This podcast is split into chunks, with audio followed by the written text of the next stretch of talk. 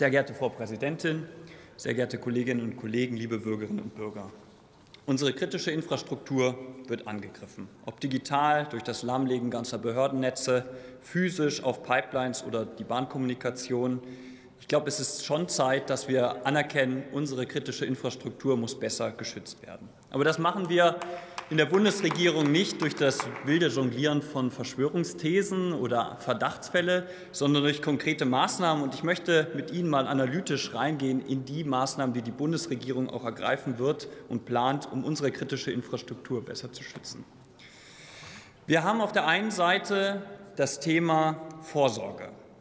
Vorsorge, resiliente Strukturen zu schaffen, Redundanzen zu planen, physischen Schutz. Die einzelne Betortür ist das, äh, Mauern verstärken. Und ich glaube, da lohnt es sich, einen Blick reinzuwerfen in die Frage, wer ist eigentlich zuständig? Wir haben bei, der bei dem Angriff auf der Pipeline gesehen, es ist nicht ganz leicht, immer herauszufinden, wer ist eigentlich zuständig für solche Fälle. Ja? Ist es ein Sturm, der so einen Schaden verursacht, dann ist es im Zweifel eine Katastrophenschutzbehörde eines Landes, ist es eine Sabotage, ein Angriff eines feindlichen Staates, dann ist es der Bund, obwohl die Auswirkungen genau gleich sind. Das heißt, wir haben hier schon die Frage nochmal, wer ist zuständig, wer muss eigentlich Initiative ergreifen, die wir glatt ziehen müssen beim Schutz von kritischer Infrastruktur. Und das Gleiche gilt bei der Bewältigung. Wir haben derzeit die künstliche Trennung in Zivilschutz und Katastrophenschutz. Gleiche Wirkung. Ein Baum unterbricht eine Stromleitung, es kommt zu einem Stromausfall. Die Landesbehörden, die untere Katastrophenschutzbehörde ist zuständig.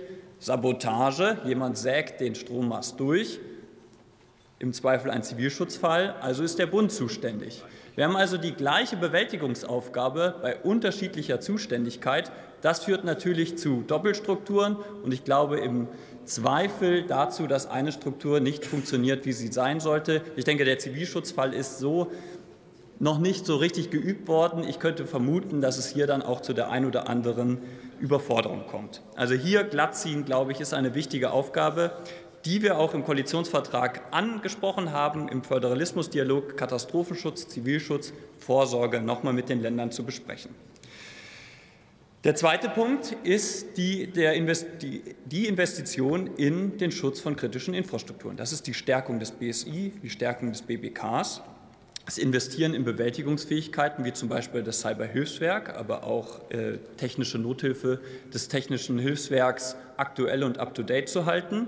Und da hätten wir mit dem Sondervermögen, wenn wir Verteidigung als Gesamtverteidigung begriffen hätten, also Zivilschutz und militärische Verteidigung, beides Medaillen der Gesamtverteidigung, einen großen Wurf machen können. Da hat leider die Union in etwas kleinerem Denken diesen Teil rausverhandelt. Das ist schade entbindet uns aber nicht als Parlament jetzt nachzulegen und zu sagen, 2024 werden die entsprechenden Mittel auch freigesetzt, Cybersicherheit, Zivilschutz zu stärken im Haushalt.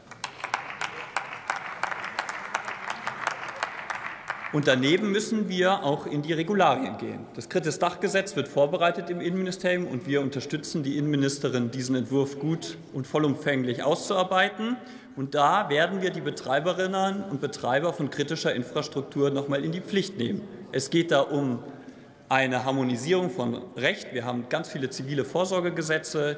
Der Strom, äh, die Stromversorgung im, im Blackout-Fall für Wasserversorger ist dort geregelt, aber auch Einzelbestimmungen wie zum Beispiel bei der Vorsorge von Krankenhäusern. Aber überall gibt es Lücken und, man, und der, der Fall jetzt hat uns gezeigt, nicht jeder Versorger und jeder Betreiber von kritischer Infrastruktur wusste auch, welche Sachen er erfüllen muss, welche Bestimmungen für ihn gedacht sind.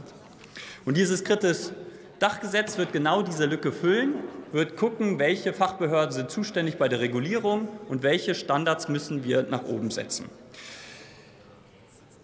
Das alles wird natürlich den Eintritt einer, eines Ausfalls kritischer Infrastruktur nicht verhindern, sondern nur die Eintrittswahrscheinlichkeit reduzieren. Und deswegen müssen wir Resilienz über alle Ressorts stärken. Wir haben die Resilienzstrategie ver, ähm, verabschiedet in der Ressortabstimmung. Und jetzt gilt es, diese Resilienzgedanke in die Kommunen, in die Länder, in den Bund zu setzen und das auch zu verankern bei den Bürgerinnen und Bürgern.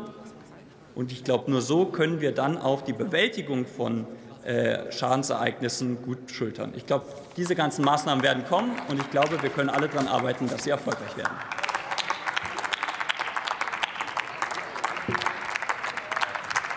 Nächste Rednerin ist Sevim Dar,